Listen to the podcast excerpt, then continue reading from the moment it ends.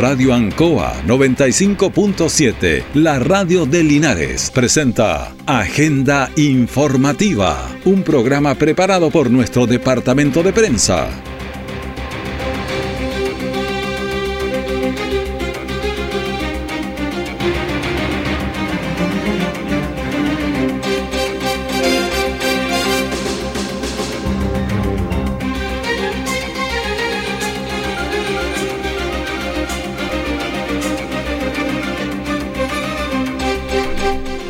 ¿Qué tal? Muy buenos días, bienvenidos a Agenda Informativa aquí en la Radio Ancoa, edición de este día lunes 10 de julio de 2023.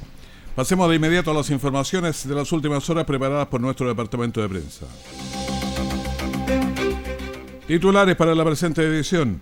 Accidente de tránsito en calles Maipú con San Martín. Uno de los conductores se dio a la fuga. Portón metálico cayó sobre una mujer en el frontis de un local de comida rápida. Bote Linares empató a cero con Real San Joaquín y escala un peldaño en la tabla de posiciones. El detalle de estas y otras informaciones ya viene. Jueves 19 horas por Radio Ancoa 95.7 y TV5 Linares. Un completo análisis de la realidad nacional. Piedra Roseta. Las claves para entender la actualidad con destacados panelistas. Informarse es vital.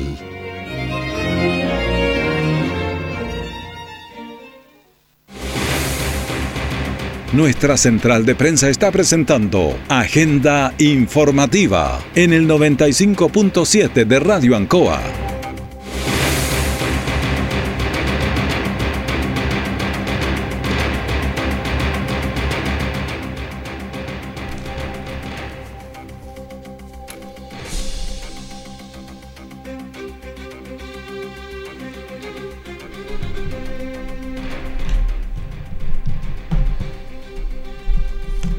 Estamos en la Radio Ancoa para iniciar un nuevo programa con, bueno, con todo lo que ocurre aquí en nuestra zona central, en todo lo que ocurre en la zona del Maule.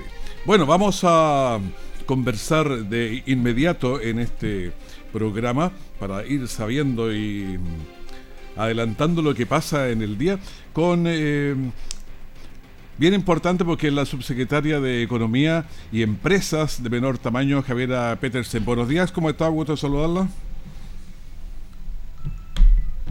Algo pasó, algo pasó. Bueno, estamos eh, vamos a retomar este contacto. Si eh, Viviana nos ha hecho una miradita por ahí para retomar este contacto, porque estamos con Javiera Petersen.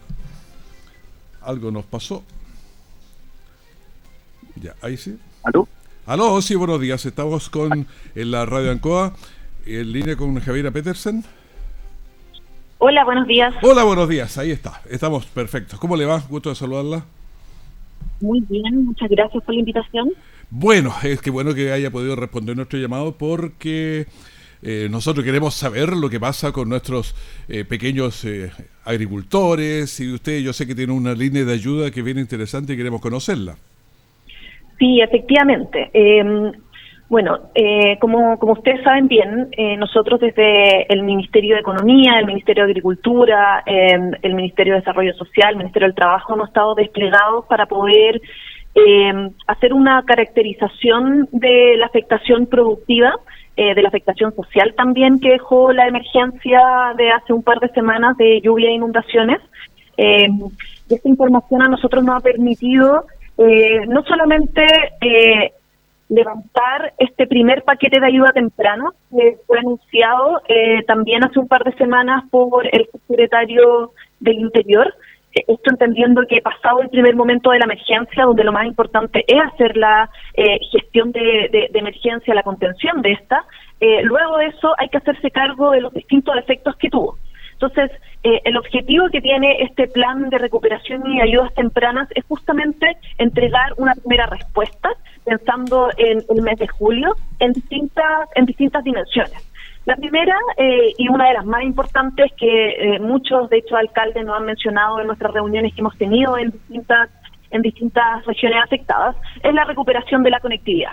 Luego de eso tenemos eh, otro eje que tiene importante entre este plan de recuperación y ayudas tempranas, que es la asignación de las primeras viviendas de emergencia, también el comienzo del pago del bono de recuperación de enseres de hasta un millón y medio de pesos asociado a la ficha CIE, también la entrega de una, de una tarjeta para la compra de materiales de construcción, eh, el restablecimiento de los canales de regadío y diversas medidas de recuperación productiva, que es la que yo les puedo detallar en esta instancia, porque eh, hay distintas medidas que van a ayudar no solamente eh, a pequeños agricultores y productores del sector silvagropecuario, sino también a distintas empresas, micro, pequeñas y medianas empresas y cooperativas que puedan haber resultado afectadas por la emergencia que ocurrió.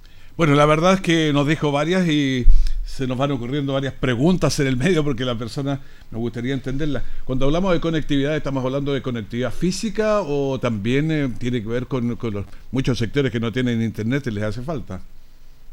No, se está sobre todo pensando en la conectividad, por ejemplo, de caminos. Como ustedes saben, hay muchos puentes que eh, han quedado inhabilitados y efectivamente ahí el esfuerzo liderado por eh, el Ministerio de Obras Públicas ha estado puesto en esa en esa dimensión. También entendiendo que eh, hay comunas que quedaron eh, aisladas, por ejemplo, y, que ha, y, que y que impedido, por ejemplo, la correcta levantamiento de información de la ficha FIBE o bien de la ficha em, de, emergencia de empresas y cooperativas o la ficha de afectación silvagropecuaria. Entonces, uno de los em, objetivos más importantes de este plan de recuperación y de ayudas tempranas es justamente la recuperación de la conectividad para que esto nos permita no solamente recuperar eh, la viabilidad, eh, sino también empezar a eh, diseñar medidas de recuperación productiva de más mediano y largo plazo eh, pero para eso necesitamos eh, hacer esta primera respuesta de la emergencia. Perfecto, pero también, por ejemplo, eh, la persona yendo a los problemas reales que tienen, tiene el tema de los canales que se les desbordaron,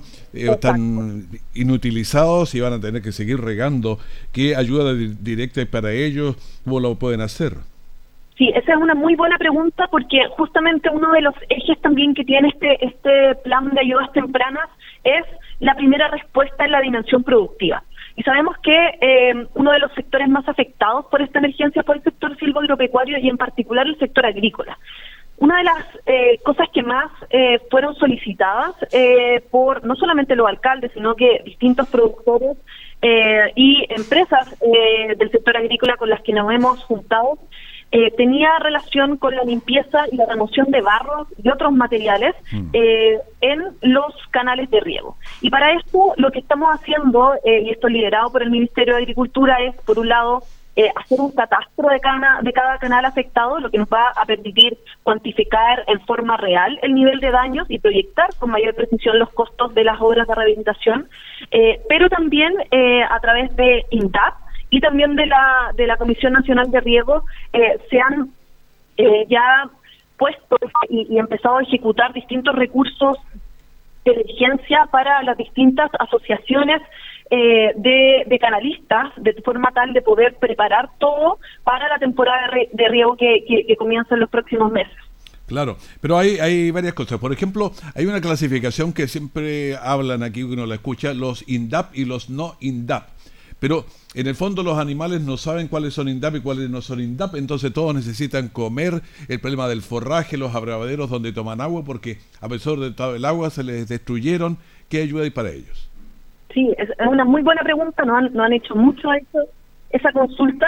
Y acá es bien importante para todas y todos quienes nos escuchan es que eh, se va a entregar y ya se está entregando forraje tanto para eh, animales eh, a pequeños productores agrícolas tanto usuarios INDAP como no usuarios INDAP afectados por la catástrofe. Entonces, eh, acá son todos eh, aquellos productores que eh, requieren efectivamente forraje y financiamiento inmediato justamente para la alimentación y bebida animal y o apícola, sean o no sean usuarios INDAP, van a recibir este, esta ayuda.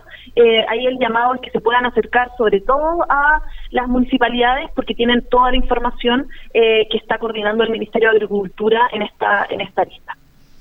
Bueno, estamos conversando con Javiera Pedersen, que es la subsecretaria de, Economía de las pequeñas empresas. Tiene un, una cosa que sería bueno que lo entendieran bien eh, las personas que nos están escuchando, porque no, no, estamos hablando de empresas grandes, hay pequeñas empresas también que pueden ir participando, que es lo que es lo que están más complicados habitualmente.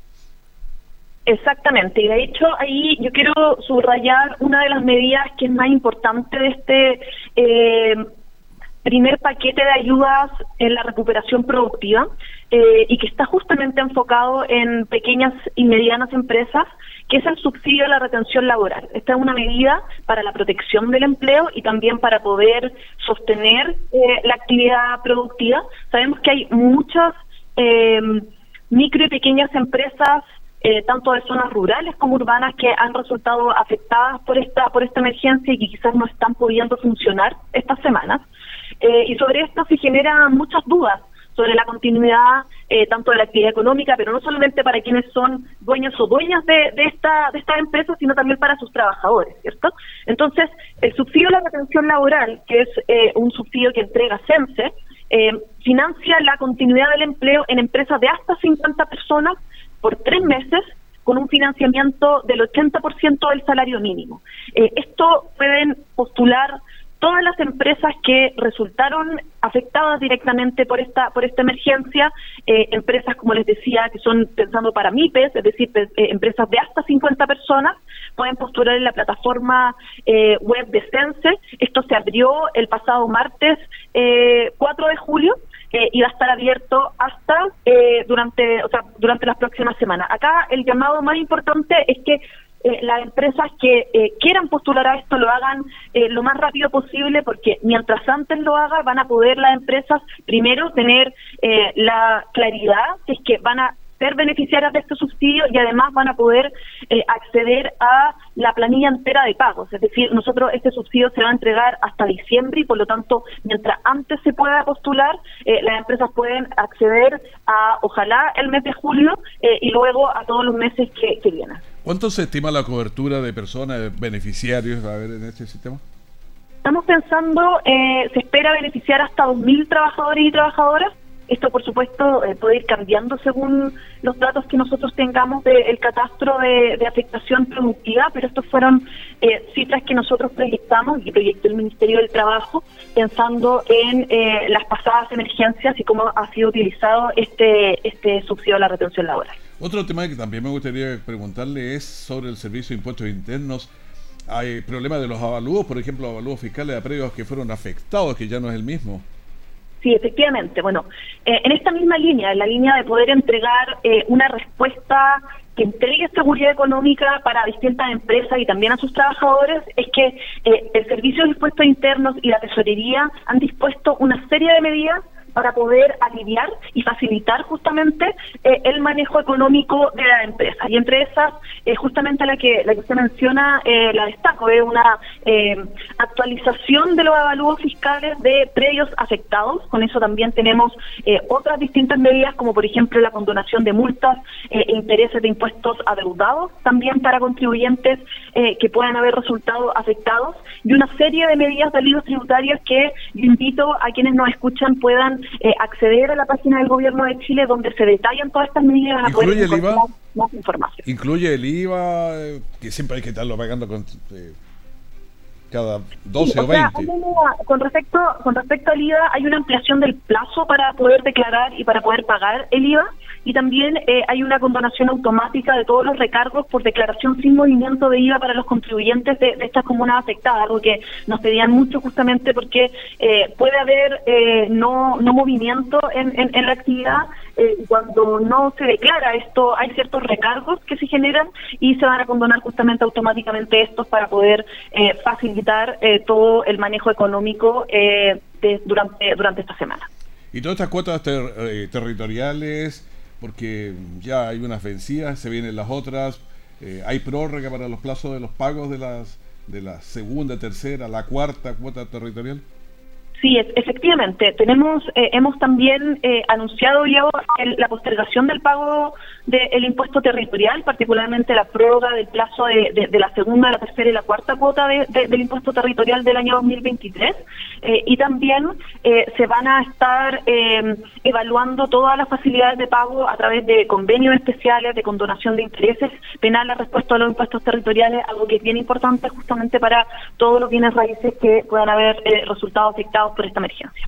Estamos en la Radio Ancoa conversando de un tema que es bien interesante, por eso que lo estamos destacando con Javier Petersen, de la Subsecretaría de Economía, empresas eh, de menor tamaño también. Pero me gustaría ver, porque no hay nada más incómodo que estás en el problema que se te cortó el canal y te llaman de, justicia, están cobrándote algo. Eh, ¿Qué pasa con la justicia ahí? Personas que están complicadas con eso también. O sea, referido a, todas estas medidas de alivio de alivio eh, tributario y como nosotros la hemos denominado eh, de, facilitación económica para poder manejar correctamente toda la situación económica y productiva de la zona, es que efectivamente la tesorería em, anunció la suspensión de la, de la cobranza administrativa y judicial. Pero además de esto, em, yo creo que la necesidad de cada uno de eh, las MIPIMES, de los productores que nos están escuchando puede ser bien particular. Y por lo mismo, el llamado es que puedan no solamente revisar estas distintas medidas en la página del Gobierno de Chile, sino también acercarse a las oficinas de la Tesorería, acercarse a las oficinas del, Servicio de Impuestos Internos, también de, los serenis de, Economía y Agricultura, porque eh, pueden entregarles más detalles que pueda atender realmente a la necesidad específica que pueda tener eh, cada uno de eh, los productores de eh, las MIPIMES afectadas por, por esta emergencia. Bueno, hay muchas, hay muchos casos particulares, entonces yo creo que algunos habrá que mm, tratarlo en forma directa, otros también, no sé, llamar o leer con más detalle la página web, pero muchas de las personas no INDAP no acceden a al Internet, por eso que le estamos entregando lo más que se pueda por esta vía. Efectivamente, y ahí también el llamado es que puedan acercarse a las municipalidades.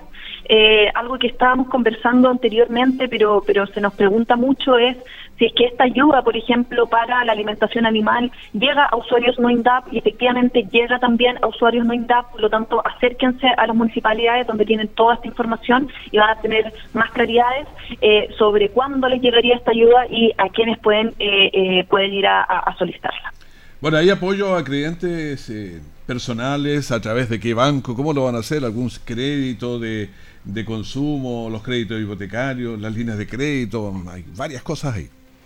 Una, sí, es una muy buena pregunta porque sabemos que durante eh, las semanas que le siguen a, una catástrofe como la que vivieron las regiones afectadas, eh, es bien importante tener todas las facilidades eh, comerciales, todas las facilidades relacionadas a los créditos y es por eso que Banco Estado eh, muy pronto anunció distintas eh, medidas para poder aliviar comercialmente a las empresas que puedan estar un poco complicadas con su situación y, y, dentro de, la, de las medidas que anunció fue Primero, para, para el segmento de los clientes de personas, la postergación de seis cuotas sin intereses para todos los créditos de consumo, lo mismo para los créditos hipotecarios, también la renovación automática de las líneas de crédito eh, y en el mundo de eh, las micro, pequeñas y medianas empresas también se postergan eh, la postergación de, seis cuotas, perdón, sobre los créditos comerciales, también sobre las reprogramaciones vigentes, algo bien importante entendiendo que muchas empresas puedan estar en esa en esa situación, también la postergación de hasta seis cuotas en los créditos hipotecarios con fines generales y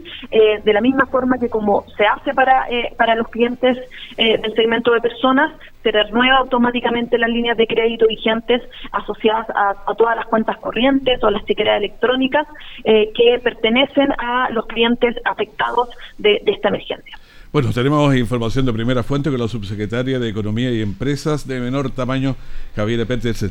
Le agradecemos el tiempo de haber respondido a nuestras preguntas aquí en la Radio Ancoa para solucionar problemas de agricultores pequeños, INDAP, no INDAP, para mucha gente que está en problemas y pasándolo mal.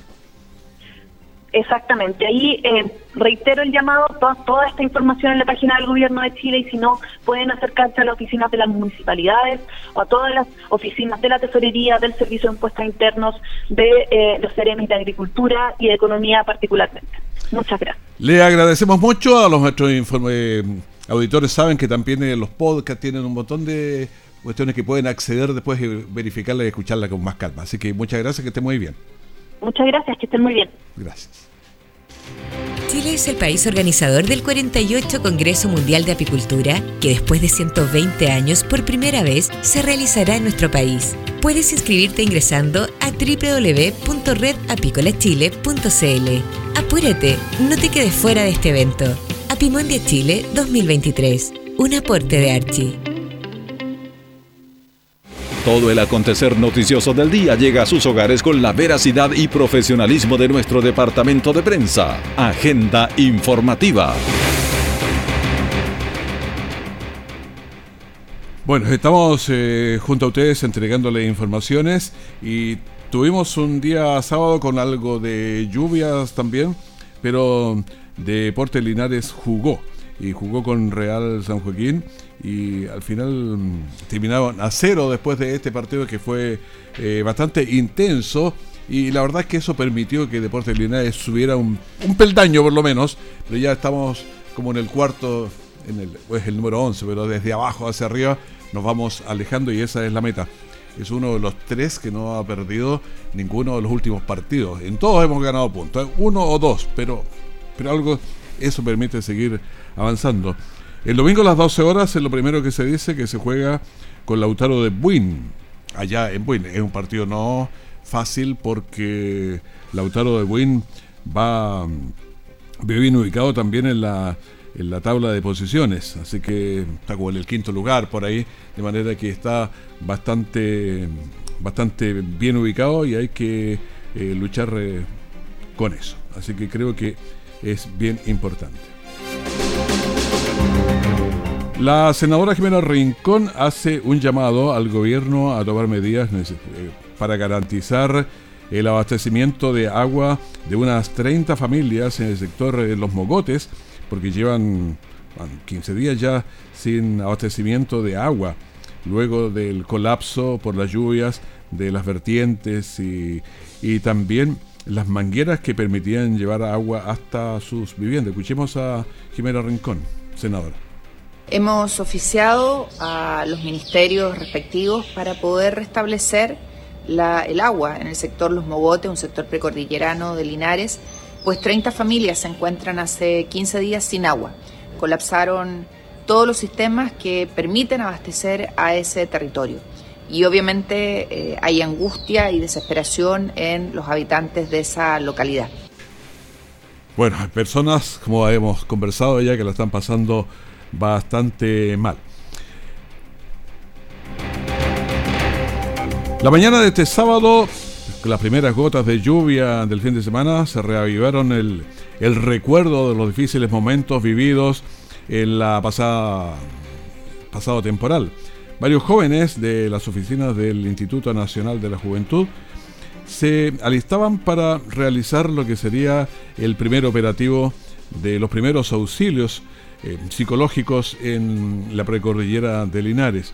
Un bus dispuesto por el Instituto Santo Tomás de Talca movilizaba a 27 voluntarios jóvenes provenientes. Esto es interesante porque son de las carreras de psicología. No están chiquillos que no sabían nada, o sea, están estudiando psicología y los otros estudian em, también trabajo social. Además, hubo una inducción previa de parte de lo que es el el Ministerio de la Secretaría de Salud. Escuchemos a Priscila González, delegada presidencial de Linares. Iniciamos eh, este proceso de emergencia resguardando vidas, activando a todos los equipos de emergencia y de primera respuesta. Luego hemos llevado ayuda humanitaria a los diversos puntos. Esa ayuda hay que irla fortaleciendo y de eso estamos conscientes y para eso estamos trabajando articuladamente con el Ministerio de Desarrollo Social y también con el Ministerio de Vivienda. Es muy importante señalar que eso no es suficiente, necesitamos darle contención a nuestra población y es por eso que se ha articulado un trabajo con Ceremi de Salud y también con el Instituto Nacional de la Juventud en la región del Maule. Este trabajo va a permitir que un equipo de voluntarios brinden contención a distintas personas en sectores que han sido afectados por la emergencia y eh, estamos muy contentos porque efectivamente se suma gente joven que viene a brindar apoyo a nuestras vecinas y vecinos que no lo pasaron bien durante la emergencia y que en el post-emergencia aún están con angustia, aún están con ansiedad. Bueno, esta iniciativa nace de un trabajo eh, que tiene el INJU, Instituto Nacional de la Juventud, con las instituciones de educación superior de la Universidad Católica del Maule, la Universidad Santo Tomás, la Universidad Autónoma y el Centro de Formación San Agustín, que se pusieron a disposición para formar este cuerpo de voluntarios. Eh, escuchemos a Sandra Lastra, Ceremi de Desarrollo Social y Familia de la región del Maule. Las familias han sufrido eh, un trauma eh, importante con esta situación, ver el, lugar seguro para ellos que es su hogar dañado, verlo inundado, lleno de agua, ha sido una situación bastante compleja en donde se han visto afectados sin duda las familias, los niños, los adultos mayores, todos quienes componen el grupo familiar y por supuesto desde el gobierno hemos estado entregando los primeros, los primeros apoyos, las primeras respuestas, resguardando primero la integridad y, rescatando a muchas personas que estaban en situación de riesgo y luego de eso entregando los apoyos económicos que ya lo hemos anunciado por distintos medios. Y ahora por supuesto dentro de las etapas que va sufriendo toda esta situación eh, nos, preocupa mucho eh, la contención que cada una de esas familias necesitan y es ahí donde aparece esta coordinación entre el gobierno y los jóvenes, las universidades, los institutos de, formación de la región del Maule que se han puesto a disposición, que han puesto todo su compromiso y toda su energía por querer colaborar con las familias, poder entregar estas primeras ayudas que son absolutamente necesarias. Lo hemos visto en terreno, hemos visto cómo las familias se han sentido afectadas y por supuesto concurrir en esta primera ayuda para ellos con este voluntariado, con estos jóvenes que van a entregar también todo su compromiso profesional al servicio de las familias que hoy día necesitan tanto este tipo de, colaboración. Bueno, cabe señalar que los profesionales de la Seremi de Salud fueron encargadas en este caso de capacitar, de inducir, para entregar un soporte adecuado a los jóvenes para que a su vez lo entregaran allá en la precordillera. Escuchemos a Gloria Casa, Seremi de Salud. Esto, como describía, ¿no es cierto?, son etapas, distintas etapas de, cómo se enfrenta una emergencia, un desastre como este. Y claro, estamos en la etapa de eh, vigilar, resguardar, tratar de contener a las personas, porque este es un duelo largo, no, no, esto todavía no está cerrado y mm, desde salud nos preocupa, eh, vigilamos las enfermedades, el aumento de enfermedades respiratorias, gastrointestinales, luego de que hemos vigilado cómo está el agua potable, en fin, hay eh, son eh, muchos elementos de, de cómo se enfrenta, cómo se trabaja. A estas emergencias. Entonces estamos en una etapa nueva, digamos, eh, de llegar a las personas y tratar de acceder a ellos y contener, darles eh, la seguridad. También responde al llamado del presidente, ¿no es cierto?, de que las personas no están solas y esta es entonces una nueva etapa, lo coordinamos con la Dirección Comunal de Salud. Aquí también nos va a permitir levantar temas que si no hemos llegado con vacunas, si, le faltan sus medicamentos. Bueno, vacunas, medicamentos, todo eso hay que irlo trabajando. Y escuchemos también a la directora eh, regional del INJUV, María Belén Aguilera. Dentro de la convocatoria tenemos más de 70 jóvenes que están interesados en participar de estas acciones. No todos, por supuesto, podían este fin de semana, pero sí muchos también se capacitaron ayer. Nosotros tuvimos una primera instancia de capacitación, se capacitaron 50 personas, jóvenes que van a estar disponibles para distintos llamados en este proceso de eh, acompañamiento y apoyo a las familias damnificadas. Eh, para hoy tenemos 20 jóvenes que van a estar en la comuna de Linares, en el sector cercano al río Ancoa, en donde se van a realizar primeros auxilios psicológicos a las familias que lo requieran. Bueno, todo este trabajo, y falta mucho por hacer, se está empezando nomás, problemas psicológicos y todo eso afectan durante bastante tiempo. La noche del sábado, dos vehículos colisionaron en la intersección de calle Maipú con San Martín, resultando dos mujeres heridas, uno mayor de edad y una menor de edad. Al momento del accidente transitaban por el lugar bomberos de la ciudad de, La Serena, quienes estaban ayudando en labores de búsqueda en la precordillera, quienes además se detuvieron a ayudar con los primeros auxilios y posteriormente entregaron las labores a, bomberos de Linares. Escuchemos a a Patricio Tapia de la segunda compañía de bomberos de Linares. Involucrando dos vehículos, dos personas lesionadas, un adulto y un pediátrico fueron atendidos por Cuerpo de Bomberos de Linares, pero también con el apoyo del equipo USAR que venía de regreso del puesto de comando que colaboró en este accidente acá en la esquina de San Martín con calle eh, Maipú. El conductor que venía por calle San Martín acusaba una mala maniobra por parte de otro eh, vehículo y además señala que ocupantes del auto que venían por, por eh, Maipú se dieron a la fuga. Escuchemos a Jaime Aceitón, conductor involucrado. Venimos y sentí el vehículo que se vino encima mío. Y ¿Usted, venía por, calle San Martín? por, San Martín. Y el otro vehículo venía por Maipú. Pero se salió de la pista porque le sacó el kit a un, motorizado y me plantó el pencazo y me tiró para allá y tengo, eh, hasta los pasajeros tan graves, las personas que llevan atrás. Bueno, eh, a pesar de todas estas declaraciones, claro, se hacen las investigaciones correspondientes para ver quién tiene la razón y qué fue lo que pasó, cuáles son las causas. Bueno, gran impacto generó en Linares los hechos de violencia registrados en la madrugada del sábado en la zona centro de la ciudad. Dos vehículos participaron y protagonizaron una persecución que finalmente mm, finalizó con, con dos colisiones y también en calles Independencia con Brasil.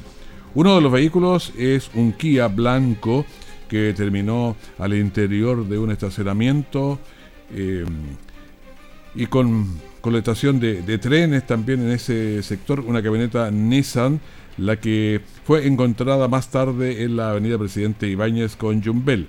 Según los primeros antecedentes, una mujer ocupaba el auto que resultó herida y fue derivada hasta el Hospital Regional de Talca. En cuanto al resto de los participantes, se desconocen mayores informaciones por el momento y los hechos son investigados por carabineros. Bueno, eh, estamos en la entrega, ya, pero ya son las 9.33, nos hemos eh, pasado bastante. Así que de esta forma estamos finalizando agenda informativa aquí en la Radio Ancoa. Muchas gracias por informarse con nosotros. Manténgase, tenemos mucho más todavía. Y en cualquier momento la información de último minuto. Que esté muy bien, muchas gracias. Radio Ancoa 95.7, la radio de Linares, presentó Agenda Informativa, todo el acontecer noticioso del momento preparado por nuestro departamento de prensa. Radio Ancoa, por la necesidad de estar bien informado.